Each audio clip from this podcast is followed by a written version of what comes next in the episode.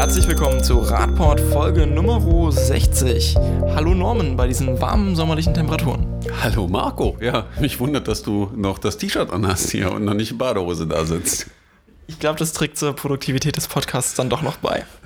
Weil vielleicht, vielleicht, kann, vielleicht lässt sich aus deiner äh, Aussage jetzt gerade auch was Psychologisches gleich wieder schließen. Das bringt uns direkt zu uns. Jetzt auf die Überleitung bin ich jetzt gespannt. Also ich weiß ja, was das erste Thema ist. Ich mal gucken, was Marco jetzt die seid. Wir sprechen nämlich direkt über ein Psychologie-Thema. Wir haben ähm, ein Interview aus der SZ mit einem äh, Verkehrspsychologen, dem äh, Jörg Michael Sohn, der mit der Überschrift ähm, startet: Beim Autofahren hört der Verstand aufgenommen. Setzt du beim Fahrradfahren bei dir auch aus? Ja, öfters mal. Ja, kennt man ja als Fahrradfahrer, aber ich glaube äh, nicht so oft, wie man das äh, beim Autofahren erlebt. Ähm, ja, ich muss sagen, ich war echt äh, beeindruckt, als ich den Artikel gelesen habe und gefunden habe. Vielleicht magst du noch mal kurz erklären, was der Mann als Verkehrspsychologe eigentlich macht. Das kennen jetzt vielleicht nicht so viele, die vielleicht viel mehr Radfahren, kennen das vielleicht ja, auch doch, eher als selten. Radfahrer kann man das auch kennenlernen, was der gute Mann macht, wenn man äh, sich nicht an die Verkehrsregeln hält und äh, einen gewissen Grad überschreitet beim nicht an die Verkehrsregeln halten, dann kommt es ja zu einer Überprüfung, ob man in der Lage ist, einen Führerschein äh, zu führen ja, und ein Fahrzeug zu führen. Und ähm, das ist, findet dann in der sogenannten MPU, äh, medizinisch psychologischen Untersuchung, heißt das, glaube ich, ausgesprochen statt, äh, wo dann eben Psychologen, wie der junge Mann, der hier äh, in dem Artikel interviewt wird, äh, darüber entscheiden müssen, äh, ob jemand äh, seinen Führerschein wiederbekommt und damit mit einem motorisierten Ver Fahrzeug am Verkehr teilnehmen darf. Er geht ja nochmal darauf ein, dass in diesem Ich will meinen Führerschein wieder haben, also dieser Grundhaltung, mit denen die Klienten dann zu ihm kommen, auch irgendwie noch ein bisschen so ein typisches Besitzverhältnis mitschwingt. Was sagt er denn dazu? Naja, dass die meisten glauben, dass so ein Führerschein ein Besitz ist. Also so wie ich mein Telefon kaufe oder mein Tool oder mein Fahrrad. Ja, Ja, halt dann praktisch auch der Schulabschluss, den ich der habe. Schulabschluss, den ich habe oder so. Ähm, das ist sehr weit verbreitet, diese Haltung dazu. Und äh, da sagt er eben einen ganz wichtigen Punkt, ähm, dass im Endeffekt in Deutschland äh, das Autofahren verboten ist. Erstmal grundsätzlich für jeden. Ja. Klingt erstmal ein bisschen merkwürdig, ja, ne? Klingt erstmal ein bisschen hart, ja, aber wenn man es realistisch betrachtet, ist das so, weil ein Auto darf man eben nur führen, wenn man diese Fahrprüfung abgelegt hat. Also die entsprechende Erlaubnis. Genau, entsprechend die hat. äh, echt, äh, äh, entsprechende Erlaubnis haben und um die Befähigung eben ähm, dieses äh, Fahrzeug zu führen und man muss geeignet sein, das zu machen. Also man muss, mh, das sagt er auch ganz deutlich, die, äh, ähm, die charakterlichen Voraussetzungen mitbringen, äh, die Verantwortung wahrzunehmen, dieses Fahrzeug zu führen. Und das ist den meisten leider häufig nicht bewusst. Und gerade wenn es Zweifel an der charakterlichen Eignung gibt, dann muss man das kontrollieren. Und dann stellt der eine oder andere fest, dass so ein Führerschein nicht lebenslang ist. Entsprechend kann man das ja eigentlich damit vergleichen mit wie so ein, wie so ein Waffenschein. Also brauche ich auch eine extra Erlaubnis. Also das, tun- wieder hart an, ja. ist aber die realistische Ja, Perspektive, genau. weil ich trage eine Verantwortung und ich Genau. muss halt nachweisen, dass ich diese Ja, Verantwortung ja, entsprechend tragen kann. Äh, Beim Piloten wäre es ja auch so. Also äh, wir würden in kein Flugzeug einsteigen, wo der Pilot keinen gültigen Fluglizenz hat. Egal ob jetzt aus medizinischer oder Befähigungshinsicht, aber auch dafür braucht man, glaube ich, so einen Führerschein. Also keiner von uns kann einfach vorne in so einen A320 einsteigen und fliegt los oder ein ICE fahren oder all diese Dinge. Dafür muss ich Leute befähigen, ähm, dass die das auch machen dürfen. Ja, Im Weiteren geht er dann noch darauf ein, dass die Menschen so ein, so ein merkwürdiges Verhältnis zu Unfällen haben. Also das Gefühl, das passiert mir ja grundsätzlich nicht. Man kann aber mal schnell zu schnell fahren, weil Unfälle. Es ist ja noch nie was passiert und entsprechend wird wahrscheinlich auch nie was passieren, das ist so die Grundhaltung. Und er ähm, äußert die, also hier, dass die Menschen fühlen sich im Auto unverwundbar und woher kommt das seiner Argumentation nach, Norman?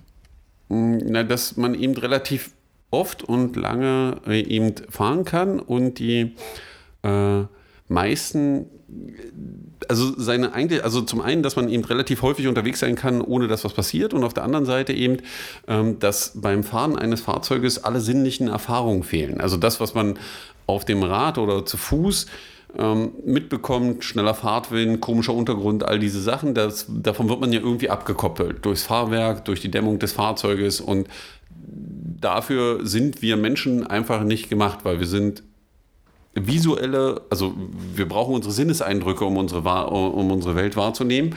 Und äh, wenn das ausgeschaltet ist, fällt es uns doch sichtlich schwer, äh, das wahrzunehmen und realistisch einzuschätzen.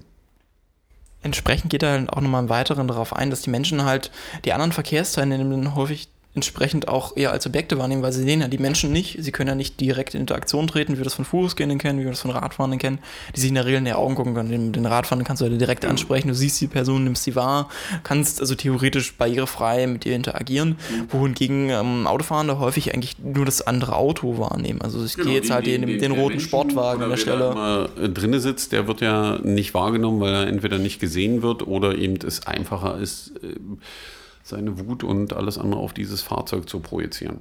Das ist ja nicht nur die Wut, es kommt entsprechend halt auch zu Missverständnissen, einfach, genau. weil ich kann ja nicht verstehen, was die Intention ist. Weil wollte er mich jetzt einfach bedrängen, weil er unbedingt drängeln wollte oder... Genau. Oder hat er einfach wirklich die Situation verpeilt. Auch das sind ja immer wieder ähm, Dinge, die passieren, wo man sich im Auto aber relativ schlecht austauschen kann. Ja? Also wenn ich als Fußgänger unterwegs bin, ist eine enge Gruppe und ich trete irgendwem auf den Fuß, sage ich im Regelfall Entschuldigung, weil niemand tritt jemand anders mit Absicht auf den Fuß. Ja? Wenn ich im Auto das mache, ist das eher schwierig, diese Interaktion. Im Weiteren geht er dann noch mal ein bisschen auf diese Wahrnehmung konkreter ein und sagt dann auch, wir nehmen Geschwindigkeiten eigentlich komplett falsch wahr dadurch. Also wir haben das Gefühl, wenn wir jetzt zum Beispiel zu Fuß gehen ähm, und, und, deutlich schneller sind als die andere Person oder einen Vorsprung haben, dass der sich auch natürlich über einen längeren Zeitraum äh, aushält. Wenn ich jetzt einen Kilometer Vorsprung habe vor einer Person bei einer 4 Kilometer Strecke, braucht die, die Person 15 Minuten, um die einzuholen in der Regel, mhm. weil die also 4 Kilometer pro Stunde geht. Weil das ist schon, das ist ein gefühlter Vorsprung, das heißt, da heißt ein Kilometer auch noch was.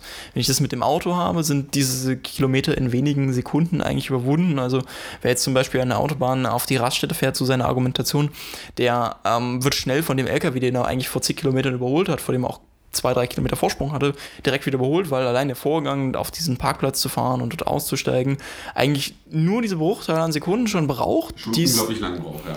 Die, die eigentlich das darstellen, was dieses Fahrzeug braucht, um aufzuholen. Im Weiteren geht er auch nochmal darauf ein, wie viel es denn eigentlich jetzt bringt, wenn ich zu schnell fahre. Wie viel Zeit spart man denn eigentlich Normen? Also die, die Frage, die sich jeder stellen sollte, ist, glaube ich, äh, er stellt hier die Frage, Sie fahren auf einer fünf Kilometer langen Autobahnbaustelle äh, entlang ja, und da sind 80 erlaubt. Und wir kennen das alle, ich will schnell ankommen, also fährt man nicht 80, sondern fährt 100 in der Baustelle. Und die Frage ist, wie viel Zeit spart man? Also auf 5 Kilometer, ich fahre anstelle von 80, 100 km/h. Ja, also der anderen verschwinden relativ schnell hinter mir und die Frage ist eben, wie viel Zeitersparnis ist das so? Macht euch mal kurz gleich selber Gedanken, dann gibt es die Auflösung. Also das Interessante ist, ich glaube, es ist für die meisten relativ erschreckend, weil die Zahl, zu der man kommt oder der gefühlten Wirklichkeit ist eine deutlich andere. Also auch der Journalist äh, antwortet hier mit vier Minuten, ja, die er äh, äh, spart gefühlt. Und äh, ja, die Auflösung ist aber, das waren nur 45 Sekunden, die man äh, erreicht hat. Und äh, man eigentlich äh, insgesamt nur drei Minuten braucht, um die fünf Kilometer zu durchfahren. Das heißt, man hätte niemals vier Minuten Vorsprung erreichen können, weil selbst bei Lichtgeschwindigkeit wären es nur drei Minuten gewesen. Also das heißt, wenn ich praktisch losfahre und gleich ankomme, also dann. Genau, also wir krümmen den Raum, springen von einer zur nächsten, ja, hätte ich maximal drei Minuten sparen können. Ja, für diese fünf Kilometer mit anstatt 180. Ähm, aber selbst wenn ich die eben in Lichtgeschwindigkeit überbrücke, wären es nur drei Minuten gewesen, die ich spare. Und da sind wir Menschen einfach nicht in der Lage, das irgendwie für uns nachvollziehbar auszurechnen. Also das kann man mit harter Mathematik machen, aber selbst wenn man die Zahlen jetzt hört, ist das im nächsten Moment, wenn man im Auto sitzt, nicht mehr real. Er geht ja nochmal auf eine, eine ganz andere Rechnung ein, die vielleicht die auch sehr interessant ist.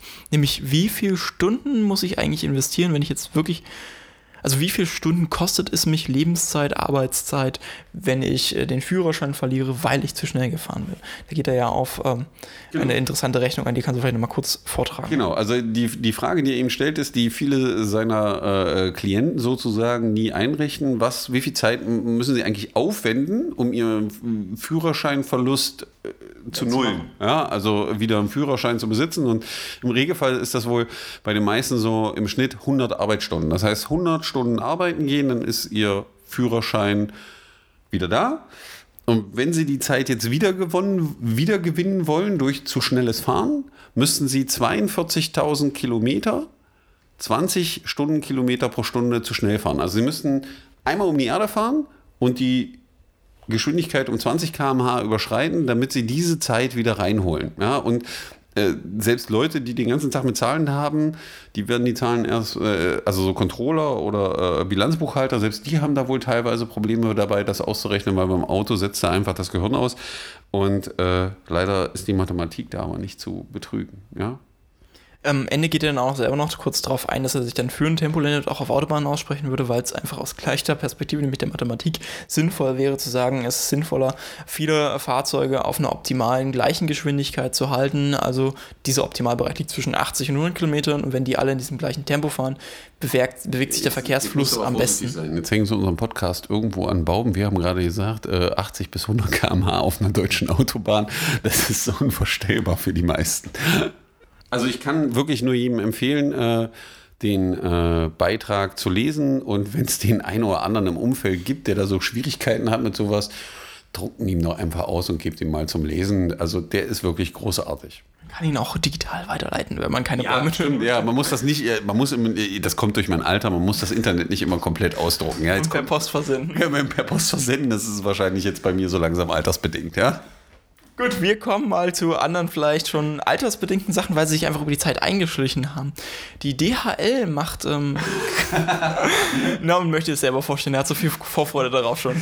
Also manchmal muss man ja sagen, also äh, da fragt man sich schon, ob das Absicht ist, was äh, so äh, Marketingleute sind das, ne, Marco? Die sich sowas ausdenken. Ne? Äh, äh, die DHL ist jetzt nicht gerade dafür berühmt, äh, sich äh, immer verkehrskonform zu verhalten oder solche Dinge. Aber die DHL hat eine super Idee, DHL-Paket. Die haben auf Twitter äh, das DHL-Fanfoto für 2019 gesucht. Jeder kann mitmachen, gibt tolle Preise zu gewinnen für das DRL-Fanfoto ähm, und alle sind aufgerufen, bis zum 25.08. ihre Fotos einzureichen, damit man dann was Tolles gewinnt wo man sagt, ja, ist eben ein Gewinnspiel bei Twitter, ist schon cool. Na? Und äh, wenn man unter dem Post jetzt drunter guckt bei der DHL, haben die Leute auch ganz viele Posts. Also äh, mancher würde sich wünschen, dass so viele Fotos gepostet werden.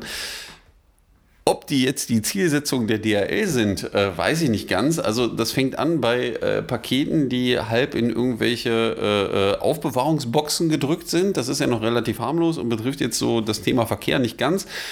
Aber wenn man sich das dann anguckt und zugeparkte Ecken, Fußwege, Radwege, äh, in mehrfacher Form und immer und immer wieder sieht, äh, die Leute haben einfach angefangen, ihren Frust darüber äh, zu posten dass eben durch die Lieferfahrzeuge ständig Infrastruktur zugestellt, zugeparkt wird, dass Kinder mit Kinderwagen nicht durch, äh, Eltern mit Kinderwagen, Behinderte nicht durchkommen, Radfahrer nicht durchkommen. Es gibt ganze Bildersammlungen und äh, wie, wie nennt man das, wenn man das mit ganz vielen Bildern macht? Äh, Collage. Collagen äh, mit äh, Rädern. Ähm, einfach großartige Aktion und bevor jetzt wieder einer aufsteht und sagt, ja, aber die armen Fahrer, ich kann euch sagen, ich kenne ganz viele äh, äh, der Jungs, äh, weil die beliefern uns also auch äh, äh als Radladen äh, im Unternehmen. Sind alles ganz nette Typen. Ähm, aber die können nichts dafür. Natürlich ist das hier nur Auswuchs dessen, was DHL im Endeffekt fordert und bewerkstelligt, weil DHL verdient damit Geld. Ja, und die könnten genauso gut ihrem Fahrer mehr Zeit einräumen, mehr Geld zur Verfügung stellen und dafür sorgen, dass sie STVO-konform parken. Äh, da müssten nur die Fahrer mehr Zeit aufwenden und könnten nicht mehr so viele Pakete ausliefern, was jetzt der Belastung der Jungs auch entgegenkommen würde. Ähm, und deswegen ist so eine Aktion wichtig, um DRL zu zeigen, dass das so nicht ganz akzeptiert wird. Und das Lustige ist eben, also lustig und traurig zugleich, wie das von in, in, den sozialen Medien aufgenommen wird. Und das hört nicht auf. Also ich, gefühlt wird es jeden Tag schlimmer. Jeder sollte mal auf diesen Link klicken bei oder DRL-Paket suchen bei Twitter. Da gibt es irgendwo diesen Post. DRL-Fan-Post. Genau, Hashtag DRL-Fan. Äh, DRL-Fan-Foto, ja, oder so. Wir, wir sagen es gleich nochmal. Hashtag DHL-Fanfoto. Fanfoto, genau. Äh, machen Sie es auf Facebook eigentlich auch? Ich weiß es nicht. Ich habe es nur auf Twitter gesehen. Wir haben es nur auf Twitter gesehen. Großartige Aktion. Danke DHL. Ja, auch so kann man mal, vielleicht war es auch Absicht. Also vielleicht hat die, die, die, die Führungsriege das Thema einfach nicht ernst genommen und es war einer von den äh, gut geschulten Kommunikationsmenschen in der PR-Abteilung, der gesagt hat, okay, wir haben denen das jetzt 25 Mal gesagt. Die Manager haben immer gesagt, lass uns mit dem Scheiß in Ruhe. Und dann haben die sich gesagt, gut, dann brauchen wir ein paar mehr Menschen, die denen sagen, dass das doof ist und haben jetzt diese Aktion gestartet. Also wenn es so war, herzlichen Glückwunsch ja, an den PR-Menschen, der es gestartet hat bei DRL. Großartige Aktion. Ist auf jeden Fall unterstützenswert, macht mit. Hören Sie den weiteren, äh, weitere Fortsetzung dieser Geschichte und andere in Normans persönlichen Verschwörungspodcasts. genau, ja. Also da stehen Menschen doch sowieso drauf, aber die, wie, äh, warte, war es nicht äh, äh, ähm, Sherlock Holmes oder so, wo in den Büchern immer drin steht, die, die, die, abwegigste oder dümmste Entscheidung, also das einfachste und dümmste ist das, was nachher die Lösung ist? Du weißt schon, dass Sherlock Holmes auch nur ein Roman ist, ne? Ja, also fiktiv ja aber so. trotzdem, ja, man kann ja auch Bücher noch lernen, ne? Okay. Wir kommen jetzt nach Magdeburg und wir steigen erstmal mit äh, den Lastenradabstellplätzen ein. Da gab es eine Stellungnahme. Lastenradabstellplätze zu schaffen scheint in Magdeburg schwierig zu sein. Da muss man sich ja, auch ausführlich mit beschäftigen, oder? Also wie funktioniert das eigentlich? Was ist ein Lastenrad? Kann das fliegen? Beißt es? Braucht es einen Maulkorb? Ja. Solche Fragen stellte ich mir zumindest, als ich dann äh, diese Stellungnahme las. Wenn man, wenn man die Stellungnahme liest, könnte man denken, also es ist so ein, also das gab es noch nie auf der Erde und in Magdeburg ist ein UFO gelandet. Ja, also es gibt keine Informationen darüber.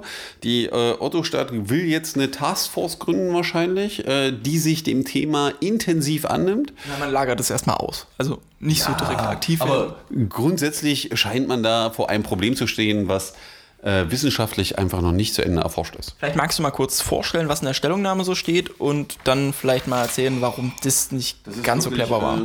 Ja, also irgendwie äh, äh, erkennt man, dass äh, Lastenräder häufig auch Pedelecs und E-Bikes sind. Ja, dass es vielleicht Logistiker und Zustelldienste geben können, die sich auch mit dem Thema auf der letzten Meile äh, äh beschäftigen.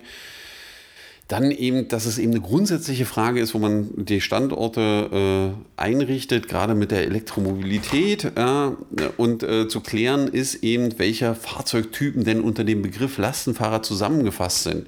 Und äh, Kauft ihr denn da eigentlich? Äh, bei uns im Laden Lastenräder. Äh, ja, weiß ich auch noch nicht. Ich muss mal gucken, ob das überhaupt alles Lastenräder sind nach der äh, äh, Stellungnahme, die hier so steht. Also wir, wir, ich werde da nochmal eine äh, Untersuchung anstoßen und einen unserer studentischen Mitarbeiter mal fragen, ob er nicht eine Diplom, die Masterarbeit heißt das ja heute, zu dem Thema schreiben kann. Die könnte man dann auch an die Stadt verkaufen. Vielleicht hilft denen das weiter.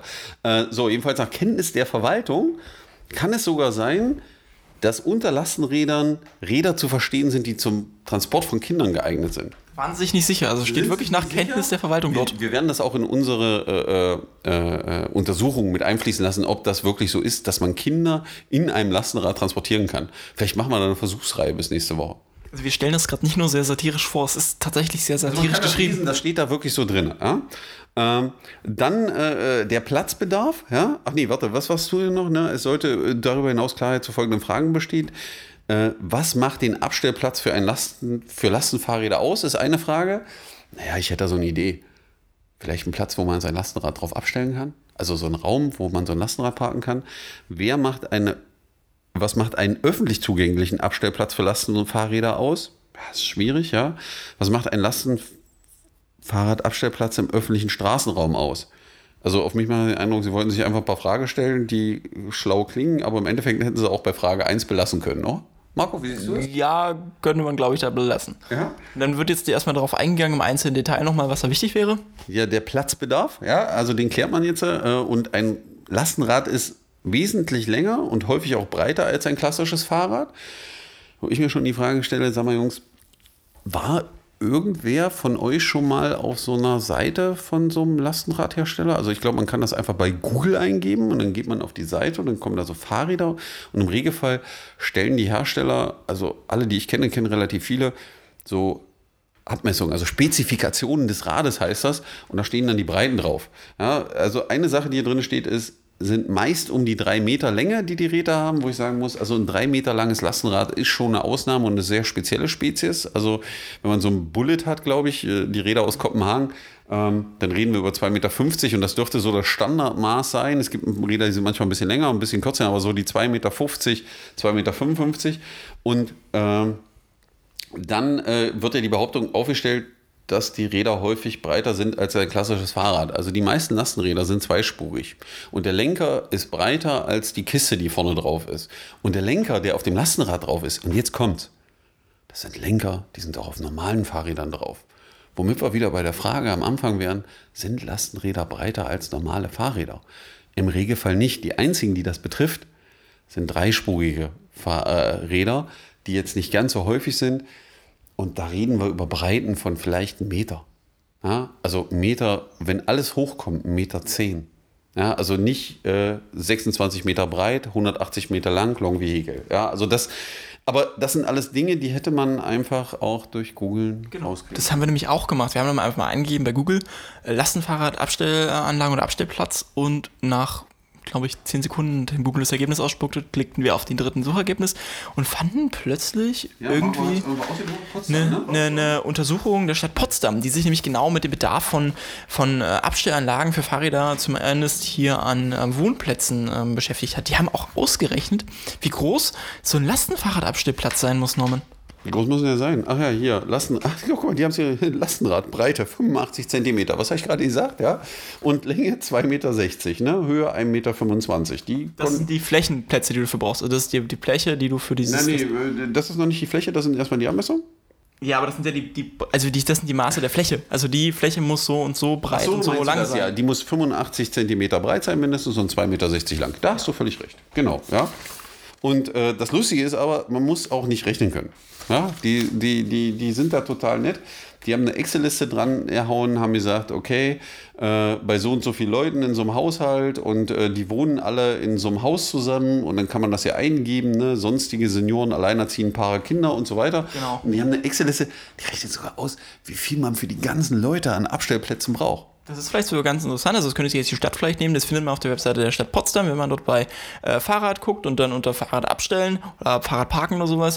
Und dann gibt es eine schöne Excel-Tabelle, die kann man sich runterladen. Die ist komplett leer erstmal in den vorderen Feldern und die rechnet einem dann komplett aus, je nachdem, was man angibt, wie viele äh, Haushaltsformen in diesem, in diesem genau. Wohngebäude wohnen, wie viele Abstellanlagen ich entsprechend des äh, jeweiligen Fahrradtypes schaffen muss. Also könnte ich jetzt zum Beispiel an einem Beispiel haben sie das hier auch mal kurz vorgestellt.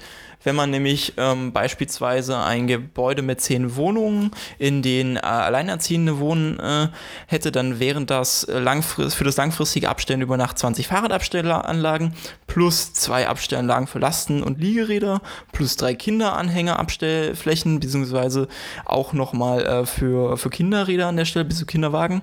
Und damit habe ich einen Gesamtflächenbedarf von 69 Quadratmetern und entsprechend kann ich das eigentlich für jeden äh, Haushalt ausrechnen. Zusätzlich Zusätzlich berechnen sie ja auch nochmal zwei Fahrradabstellflächen für Leute, die zu Besuch kommen und das vielleicht nur tagsüber kurzfristig abstellen müssen. Und wenn jetzt so manche ähm, Hausverwaltung vielleicht da drauf guckt, stellt sie sicher fest, dass sie nicht genügend ausreichende Fahrradabstellanlagen hat und könnte nach dieser Tabelle vielleicht mal ausrechnen, wie der Bedarf wäre. Und vielleicht könnte man im sehr überlasteten äh, Verwaltungen Magdeburgs auch ein bisschen Arbeitszeit sparen, wenn man sich nicht so eine Stellungnahme nimmt und lange überlegt. Das ist, glaube ich, das Allerschlimmste. Also das, glaube ich, muss man sich mal reinziehen. Die Stellungnahme ist, glaube ich, zwei oder drei Seiten lang, ja, mit noch ein paar markierten Bildern, wo jemand das rausgesucht hat und alles. Und einfach, also vielleicht müssen wir die Stadt mal fragen, ob die kein Google haben. Das ist noch nicht so verbreitet, das ist eine neue Technologie. Ja, oder äh, muss ja nicht Google sein, gibt ja auch andere Suchmaschinen. Ja? So, dann will ich werben Bing, Yahoo, Baidu. Ist, äh, die, die pflanzt?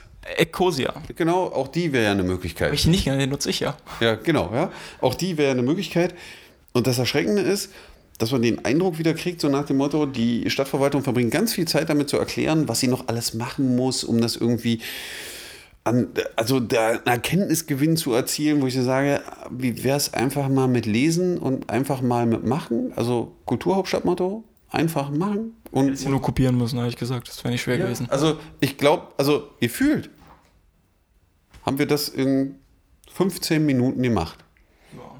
Die Abstimmung für diese Stellungnahme, die wir da haben, da würde ich heute 50 Euro drauf wetten, hat länger als 15 Minuten gedauert. Und es waren mehr Menschen als wir daran beteiligt, die auch mehr bezahlt gekriegt haben. Als mehr als null, das ist aber steil. Ja, es ist verrückt, ich weiß, aber äh, das ist schon erschreckend, wenn man da manchmal sieht, wie Verwaltung arbeitet. Die vorgeschlagenen Abstellplätze, glaube ich, gehen wir gerade nicht drauf ein, weil sie alle drei, die dort genannt wurden, einfach ja. merkwürdig waren.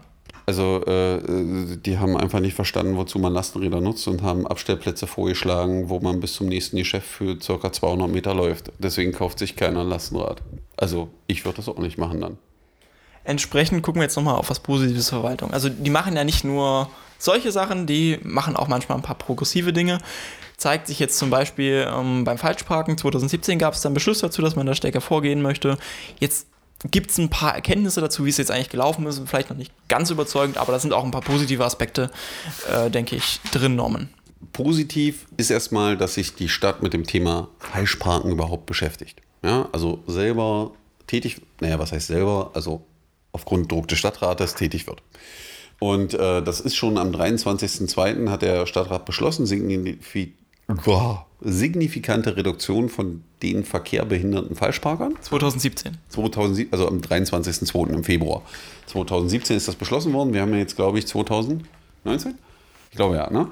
Ähm, und äh, ja, die Frage ist, was wurde seit diesem Jahr 2017 durchgeführt? Und äh, man beschreibt dann eben, dass man mit der MVB eben viel gesprochen hat weil die äh, ja auch häufig Opfer waren dieser äh, äh, Falschparker und die Leute da warten mussten. Und was man eben als positiv sehen kann, ist ja, dass jetzt der, ich weiß gar nicht, wie der heißt, der Verkehrsüberwacher, äh, der Verkehrsmeister, glaube ich. Verkehrsmeister der MVB äh, auch das Abschleppen veranlassen kann, ohne dass das Ordnungsamt und äh, die Polizei dazu braucht. Also es ist so ein positiver Effekt aus der Sache.